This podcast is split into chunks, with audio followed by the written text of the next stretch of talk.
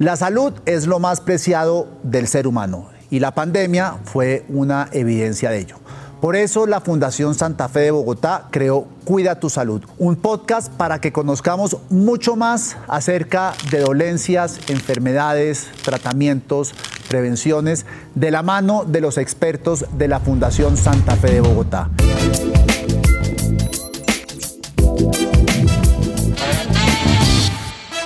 Los invitamos a ustedes que a través de nuestras redes sociales nos comenten o nos indiquen sobre qué tema quieren que hablemos. En el podcast de hoy abordaremos la obesidad y los tratamientos para combatirla. Con nosotros está el doctor Nazar, director del Centro de Obesidad de la Fundación Santa Fe de Bogotá y jefe de cirugía bariátrica de esta entidad. Doctor Nazar, bienvenido a Cuida tu Salud. Muchas gracias. Para poder orientar esta charla, doctor Nazar, quisiera empezar por preguntarle qué es la obesidad.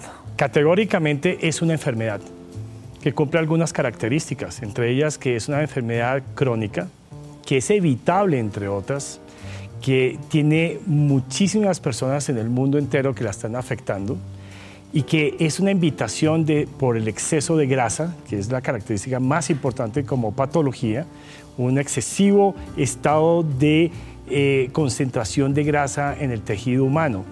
Esto conlleva a que produzca muchas otras enfermedades, principalmente enfermedades como son la diabetes, la hipertensión, la apnea del sueño, problemas de artrosis, en fin, muchísimas enfermedades de más que se pueden asociar directamente gracias a la ganancia de peso. Y además es un invitador a que se produzcan algunos tipos de cáncer en el cuerpo humano. Pero doctor Nazar, usted dice que la obesidad es una enfermedad. Mucha gente cree que la obesidad es un tema estético. ¿Dónde se hace la diferenciación? Ese es un punto muy importante, porque hay varias formas de cómo analizar a una persona y decirle usted está en obesidad o está en sobrepeso. Son dos cosas muy diferentes. O sea, sobrepeso no es obesidad necesariamente. Exactamente. Son dos cosas muy diferentes. Eh, la forma más fácil y que conoce la gente definitivamente es con el índice de masa corporal. Es decir, las personas cogen su peso y lo dividen por la talla al cuadrado. Eso da un número. Ese número, cuando suma más de 25 hasta 29.9 o, o 30, para hacerlo más cercano a números fáciles, pues ya está hablando uno de sobrepeso. Cuando uno tiene un índice de masa corporal mayor de 30, ya estamos hablando de obesidad. Pero una recomendación que les damos a los pacientes para que sepan cuál es su situación como tal, es que miren todos los días cómo les está cerrando, por ejemplo, el pantalón. Eso es, eso es una forma mucho más fácil de saber si una persona está ganando peso.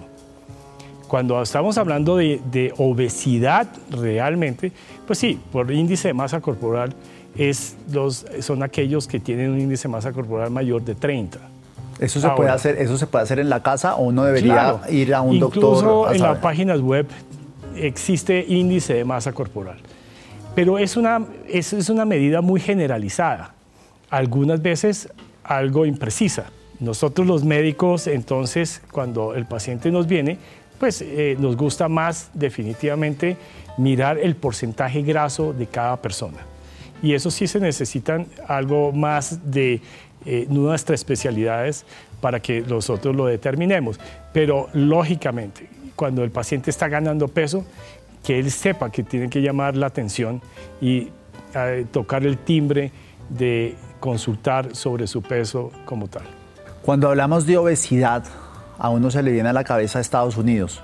Es el país donde uno ve las imágenes de televisión o cuando uno viaja ve a personas obesas, pero la pregunta que le tengo es, ¿estamos en Colombia frente a un problema de obesidad también o no hemos llegado a ese punto? Ciertamente en el mundo entero es un problema globalizado y hay países que pueden tener mayor prevalencia que otros. Sin embargo, le quiero contar que esto es un problema global, es un problema de todo nuestro planeta. le voy a hacer una observación. En el año 2014, más o menos habían 2 mil millones de habitantes que tenían sobrepeso y obesidad. 2 mil millones de habitantes. Exactamente. Es decir, el 25%, más del 25% de la población. Somos 8 mil millones de habitantes más o menos. Pero 2 mil millones de habitantes es muchísimo. Ahora, ¿cuántos pacientes han muerto por obesidad. Más o menos ese es, el porcentaje es muy alto. En el mundo hoy nos estamos muriendo más por obesidad que por los problemas de hambre y de malnutrición. Si usted se da cuenta, es un problema globalizado en el planeta. Y en Colombia es un problema también muy grande. Existe la encuesta nacional de, eh, del estado nutricional en nuestro país, el ENSIN. Cada cinco años se actualiza y es un estudio que a mí me gusta mucho y lo recomiendo porque muestra nuestra situación, entre ellos la parte nutricional. ¿Cómo accede uno a ese estudio? ¿Está en internet o uno está tiene en que internet llamar? y es muy fácil de acceder. ¿Puede repetir eh, cómo es el, el nombre del, del estudio? ENSIN. ENSIN. ¿Cómo se Exacto, deletrea? E-N-S-I-N. Ahí dice que el último que se hizo es en el 2015. Este se actualiza cada cinco años, pero definitivamente y por los problemas de la pandemia, en el 2020 no fue posible actualizarlo. Pero le quiero decir que la diferencia cada cinco años es del 6% en crecimiento de la cantidad de sobrepeso, de pacientes con sobrepeso y obesidad en nuestro, en nuestro país. En el 2015 ya éramos 56.4% de nuestra población con problemas de sobrepeso y obesidad En Colombia. en Colombia. Eso significa que estamos muy cerca al 60% hoy día, año 2021. Ciertamente hay departamentos que pueden tener algo más de obesidad que otros. Y puede ser que afecte más, por ejemplo, en cantidad a mujeres que hombres, pero es más agresiva en el hombre. ¿Por qué afecta más a las mujeres que a los hombres? Porque la- las mujeres por sus condiciones hormonales podrían tener un problema, una facilidad mayor para eh, entrar a sobrepeso por su aspecto hormonal. Pero de hecho también sus hormonas la defienden. Entonces por eso no es tan agresiva como en el hombre. ¿Y en el hombre es agresiva por un tema hormonal también? ¿O Sí, entre ellos, exactamente. Eh, las enfermedades secundarias a la obesidad en el hombre siempre son más agresivas que en la mujer. Perdón por repetir esto, pero cuando uno piensa en una obesidad, uno piensa en el personaje que literalmente no cabe dentro de un carro. Sí. Pero por lo que usted me está diciendo, no necesariamente el obeso es esa persona que pesa 150, o sea, una persona obesa es, pesa más de 80, 90, 100 kilos o cómo... por las, las características de las, de las poblaciones que son diferentes, los nórdicos, por ejemplo, son mucho más grandes que nosotros los latinos o los asiáticos. Entonces, los números de índice de masa corporal, por ejemplo, eh, lógicamente en estas personas nórdicas van a ser mayores en donde se van a empezar a encontrar patologías asociadas a la obesidad. En cambio, en nuestro país y en los países asiáticos también, tam- se van a ver esas mismas patologías como la hipertensión, como la diabetes, en personas con un índice de masa corporal probablemente menor. Pero definitivamente caben todos entre la obesidad. Cuando una persona es obesa y acepta que tiene un problema, que está enferma, eh, ¿qué salidas tiene? Son muchísimas, muchísimas. Si bien la educación y la prevención de la obesidad es algo que falló o no existió en los tiempos anteriores, es algo en lo cual nosotros tenemos que empezar a trabajar y, y que en realidad sí hemos empezado a trabajar. Pero, Pues en mi colegio nunca me no enseñaron sobre es- obesidad. Exactamente. Nunca, ni- ni en la universidad tampoco. Exactamente. Eh, Nuestras generaciones fueron los del síndrome del plato vacío. A usted, y- a usted y a mí nos pasaba de que la mamá no nos dejaba parar de la mesa si no terminábamos el plato. Nos daban el ejemplo de los niños de no sé dónde, que ellos se morían de hambre. De Etiopía, Y, exactamente, y, eh, y usted botando la comida. Eso es algo que ya se debe reevaluar muchísimo, pero esas son políticas de Estado eh, educativas en las cuales debemos fomentar y nosotros como institución lo estamos haciendo. Estamos tratando de educar la población en que eh, no debemos comer con exageración, no debemos comer tantos carbohidratos eh, ni tantas grasas que producen tantas calorías que al no hacer ejercicio, pues usted definitivamente lo guarda y mantiene niveles de peso mucho más altos. ¿Qué podemos hacer para ellos? Eh, Existen muchas posibilidades. Dese cuenta que lo que hacemos nosotros es abordar al paciente de manera multidisciplinaria. No solo soy yo el que maneja a un paciente con obesidad, eso sería una equivocación. No es un tratamiento unipersonal. Sea, ahí lo que está refiriendo es el médico con el paciente. Está diciendo, hay otros especialistas que entran a tratar a esa persona. Eso es algo muy importante porque realmente eh, la efectividad de un tratamiento multidisciplinario con la ayuda de especialistas como son la endocrinología, la nutrición, la psiquiatría y la medicina del deporte, y lógicamente también medicina interna, son coayudantes importantes no solamente para la preparación de un paciente en el caso de que necesitara una cirugía, sino también de cuenta de algo que estábamos hablando, prevención, ¿de acuerdo? Y si llegó a necesitar cirugía o no necesitar cirugía, de todas maneras estamos hablando de un problema que es de una enfermedad crónica. Y todas las enfermedades crónicas necesitan seguimiento. Un ejemplo, usted es hipertenso si usted se toma su pastilla, se va de su eh, internista o cardiólogo anualmente a, su eh, chequeo anual, eh, usted va a mantener bien controlada su enfermedad.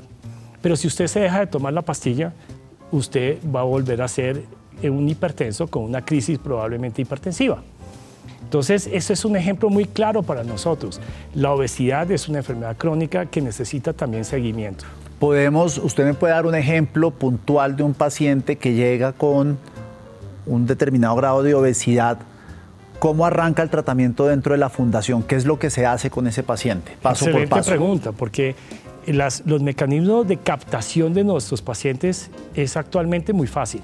Son varias vías, varias especialidades. Lo puede ver a usted un ortopedista, pero si, si se da cuenta que su paciente está en sobrepeso o obesidad, inmediatamente lo invita a ingresar al, Centro de Obesidad de la Fundación Santa Fe. Varias vías, lo puede ver un internista, lo puede ver un endocrinólogo o lo puedo ver yo como cirujano bariátrico. Igualmente todos van a tener el mismo proceso. Inmediatamente es capturado o captado más bien este paciente eh, para nosotros poderle ayudar, inmediatamente va a recibir ayuda informativa, y médica de las, de las especialidades todas al mismo tiempo. Un ejemplo es un paciente que está en un índice de masa corporal más o menos de 27, que probablemente no necesite lógicamente cirugía eh, con ese índice de masa corporal, pero es revisado y valorado por todos los especialistas medicina interna, eh, lógicamente endocrinología, que juega un papel muy importante, psiquiatría es altamente valorado, esa ayuda en nuestros pacientes, nutrición con la educación nutricional de nuestros pacientes, abordando el problema de la obesidad, medicina del deporte, que le quiero decir, los pacientes creen que por su obesidad no pueden hacer ejercicio. Nosotros, por ejemplo, con medicina del deporte le enseñamos a nuestros pacientes a hacer ejercicio sentados con lo cual eso es una gran ayuda.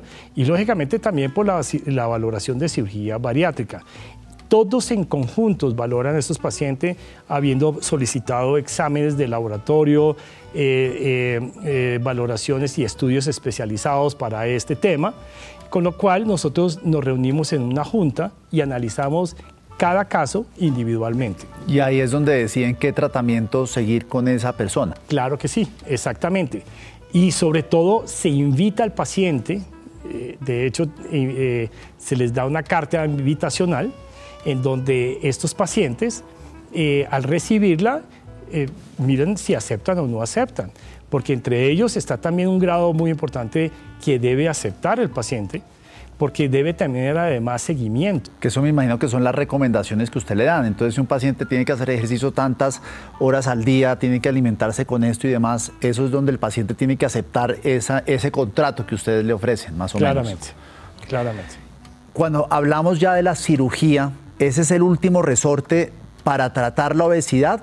¿O hay gente que sencillamente dice yo quiero operarme y no quiero hacer nada de todo este procedimiento entonces, adelante. Eso es, eso es muy importante lo que usted está preguntando, porque el tratamiento de la obesidad no es exclusivamente la cirugía, y se lo está diciendo un cirujano bariátrico. Yo quiero que, que se entienda perfectamente, y a mí me parece este un espectacular espacio para hacerlo, de que el manejo del problema de la obesidad es integral. No depende solamente de la cirugía. Quiero decirle que la cirugía es uno de los armamentarios más importantes para el manejo del paciente obeso mórbido, con unos excelentes resultados. Pero yo tengo que velar porque esos resultados se cuiden por la posteridad y el resto de la vida de mi paciente. Para por eso necesito de las, de las otras especialidades. Inclusive tenemos también pacientes que por X o razón, eh, eh, Y razón no necesitan una cirugía o no la quieren. Pues entonces también están las posibilidades de realizar tratamiento no quirúrgico con eh, nuestros especialistas, para lo cual hemos tenido también un buen resultado. ¿Y el tratamiento quirúrgico cuándo es necesario? El paciente quirúrgico usualmente se necesita cuando los pacientes tienen obesidad y cuando la obesidad está relacionado con morbilidades, como por ejemplo eh, al dividir o hacer la división de la, de, la, clasificación de la obesidad grado 1, grado 2, grado 3, hay pacientes con obesidad grado 1 que eh, eh, definitivamente si están asociados a hipertensión, que si están asociados a diabetes, resistencia a la insulina, apnea del sueño, problemas de artrosis, problemas de muchas índoles más, de muchas patologías demás, se beneficiaría definitivamente de un proceso, de, una, de un procedimiento quirúrgico.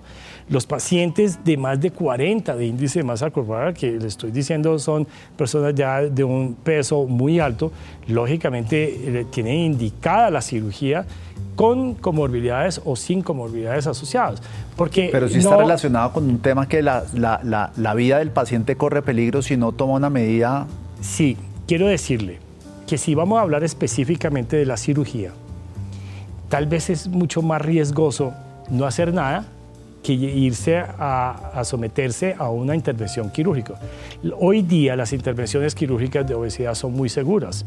La mortalidad por una cirugía es más baja de lo que a usted le puede pasar si no hace nada para manejar su obesidad relacionada con una diabetes o con una hipertensión o con, problemas coronarios o con problemas de apnea del sueño, en fin, tantas más que, que existen.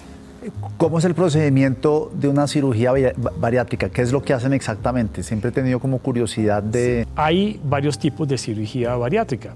Hay una cirugía que se llama la manga gástrica, que es una cirugía eh, restrictiva que disminuye el tamaño del estómago, pero que también eh, no solamente ayuda con la disminución del tamaño del, estómago, sino porque tiene una acción sobre el eje eh, hormonal que incluye que el paciente tenga cambios hormonales sobre el páncreas y sobre el intestino para que los pacientes ayuden a bajar su peso y controlar mucho mejor enfermedades como la resistencia a la insulina, la diabetes y las enfermedades eh, de exceso de lípidos en el cuerpo.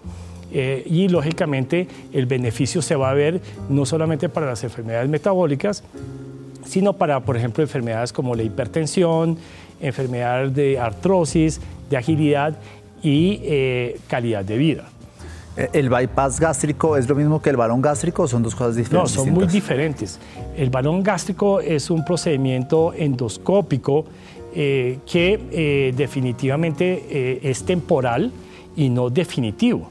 Entonces, tiene unas indicaciones muy poco precisas en el momento porque eh, realmente uno ve que lo están utilizando mucho en varias situaciones, pero hablando específicamente en el paciente con obesidad mórbida, probablemente no es el mejor procedimiento ya que es un tratamiento mm, no definitivo, sino es un procedimiento particularmente sobre por un tiempo eh, eh, de hecho.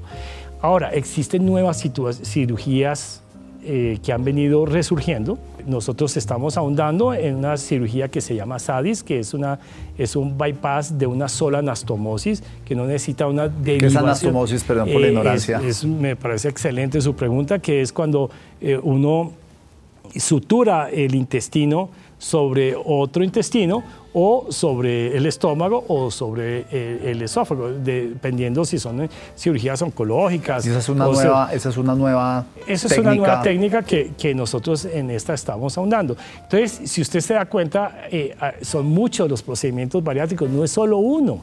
eh, y los cirujanos bariátricos debemos estar entrenados en todos estos procedimientos. ¿Y cómo deciden cuál es la que le recomiendan a un paciente? ¿Por qué, no una y sí la otra? Claro, uno de los aspectos más importantes es ver qué índice de masa corporal tiene. Si estamos hablando de un paciente que tiene un índice de masa corporal de 60, probablemente es un paciente que tengamos que eh, eh, escoger un procedimiento algo más agresivo, más, más fuerte, para ayudarlo a llevar a, pesos más razonables. Eh, si tenemos un paciente que tiene diabetes, pues nos gustan más los procedimientos como el bypass o, como el SADI si tiene extremos pesos. Pero el bypass escoge muchísimo para pacientes que tienen diabetes en este momento. Y eh, la manga gástrica o la gastrectomía tipo sleeve eh, también se puede utilizar en pacientes que tienen una diabetes de inicio muy corto y de fácil manejo.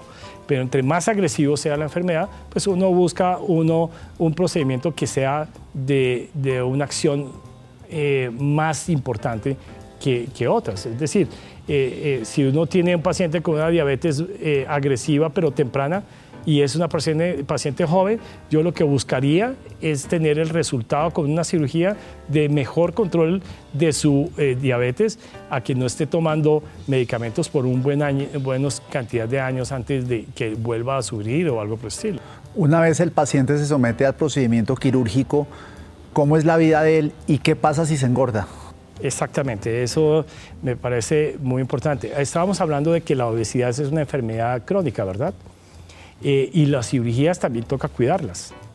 Los pacientes deben tener seguimiento, los pacientes no se deben desprender de sus centros de, obesidad, de su manejo multidisciplinario, porque eh, si bien la cirugía es, un procedimiento bastante efectivo en nuestros pacientes con obesidad, podríamos tener en, un porcentaje que, que, lógicamente y afortunadamente no es alto, sobre todo de llegar otra vez a los pesos que tenía, pero sí puede reganar algo de peso. Pues para eso está el soporte de todo el grupo. Y tenemos nosotros otras cosas como no solamente educación del paciente. La, dese cuenta que algo que es muy importante es estar actualizando al paciente en su información sobre cómo debe comer, la necesidad de hacer ejercicio, de manejar su ansiedad. Y eso no se hace con una sola consulta. Eso se debe hacer con el seguimiento pertinente para que el efecto sea prolongado el resto de su vida. Usted está mencionando la palabra ansiedad y eso me lleva a preguntarles cuáles son las principales causas de obesidad hoy en día. Indudablemente, el primer punto es el nutricional. ¿Eso qué significa? Que nuestra población está consumiendo alimentos eh, muy ricos o, muchos carbohidratos que son muy ricos en calorías. ¿Carbohidrato eh, qué es? Exactamente. Venga, dése cuenta que eso es muy importante. Eh, y hace poco hicimos un ejercicio que usualmente en, nuestra población, ¿cuántas harinas incluyen en su comida? Eso, los carbohidratos son las harinas y los azúcares. ¿De acuerdo? Y las grasas, lógicamente, pueden ser de procedencia animal o vegetal todos ellos aportan grandes cantidades de calorías. Y por ende, nosotros debemos decir, oiga, es que nosotros podemos comer de todo, pero en cantidades eh, razonables. Es algo que nuestra población no está haciendo hoy día en Colombia. Entonces, eh, lógicamente, el factor que más marca para que nuestros pacientes lleguen a obesidad es el factor nutricional. ¿De acuerdo? Porque el otro factor importante que diría yo eh, está involucrado en, este, en esta problemática de la obesidad es el sedentarismo. Las personas se han vuelto muy sedentarias. Todo el mundo coge el carro para ir incluso hasta la esquina. Entonces, al no caminar, al no hacer ejercicio, usted no quema calorías. Entonces, lo que usted consumió aquí pues, y no lo gastó acá, pues sencillamente se lo guardó. Y usted va ganando peso. Y probablemente usted no se da cuenta en un día lo que gana o en un mes. Pero al final del año, a los dos años, y usted póngale que ya va ganando más años, entonces pues lógicamente eh, va ganando peso fácilmente, porque aumenta más el sedentarismo, cosa que es equivocada. El ejercicio no tiene edad, y los aspectos nutricionales no, no, no tienen edad. Uno debe consumir, puede pasarla rico, pero yo diría que no todos los días se puede pasar rico. Pero uno cómo se informa de eso, porque sí, Internet tiene una cantidad de fuentes, pero también hay una cantidad de personas que dicen cosas que no son ciertas o con intereses.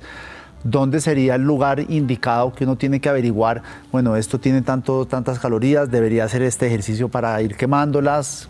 ¿Cuál es una fuente? La respuesta perfecta sería con nosotros. Pero uno lo busca usted, uno busca la página de la fundación, uno... Claro, estamos en la página, en la página eh, web de la Fundación Santa Fe, estamos nosotros eh, a disposición del público.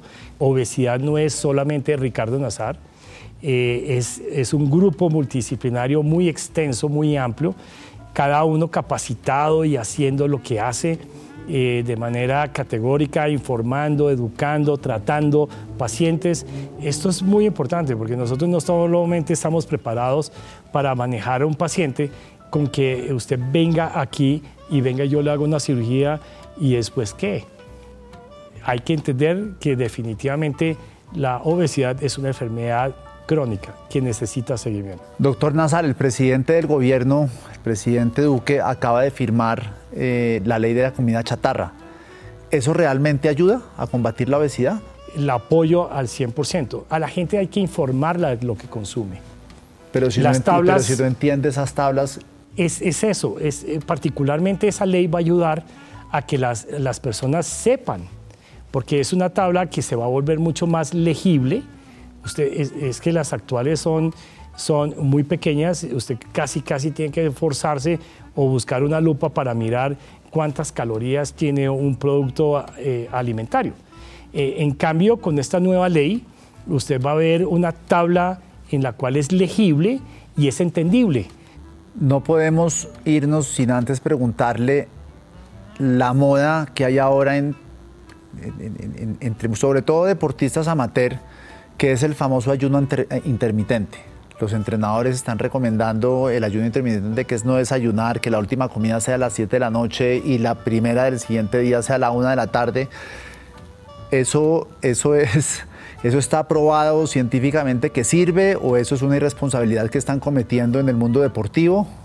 Venga, yo le digo una cosa, mi concepto básico de todos estos tipos de dietas que existen en el mundo es muy claro. Primero, a las personas hay que enseñarles a comer. ¿Qué comer? ¿Qué cantidades? ¿De acuerdo? Porque lógicamente eh, el, aspecto de los alimentos varía mucho, no solamente por región, sino por condición, eh, condición económica e incluso hasta por condición religiosa. Mi recomendación como tal es que nos preocupemos más por enseñar a nuestras poblaciones jóvenes y, y la actual, eh, no importa de qué edad sea, cómo debemos comer más que cómo hacer una dieta. Doctor Nazar, acaba de ganarse usted un paciente, que soy yo. Muchas gracias por este espacio muy interesante, muchas cosas que no sabíamos de la obesidad. Estoy seguro que a las personas que nos están oyendo y que nos están viendo le van a sacar muchísimo provecho. Y pues consulten a los médicos, consulten a quienes saben, entren en la Fundación Santa Fe, documentense, levanten el teléfono, llamen al médico porque con la obesidad no se juega, es un problema que ya está, vamos para el 60% de colombianos que ya están en niveles, que van a estar en niveles de obesidad. Entonces, cuidémonos antes de que sea demasiado tarde. Muchas gracias. Muchas gracias.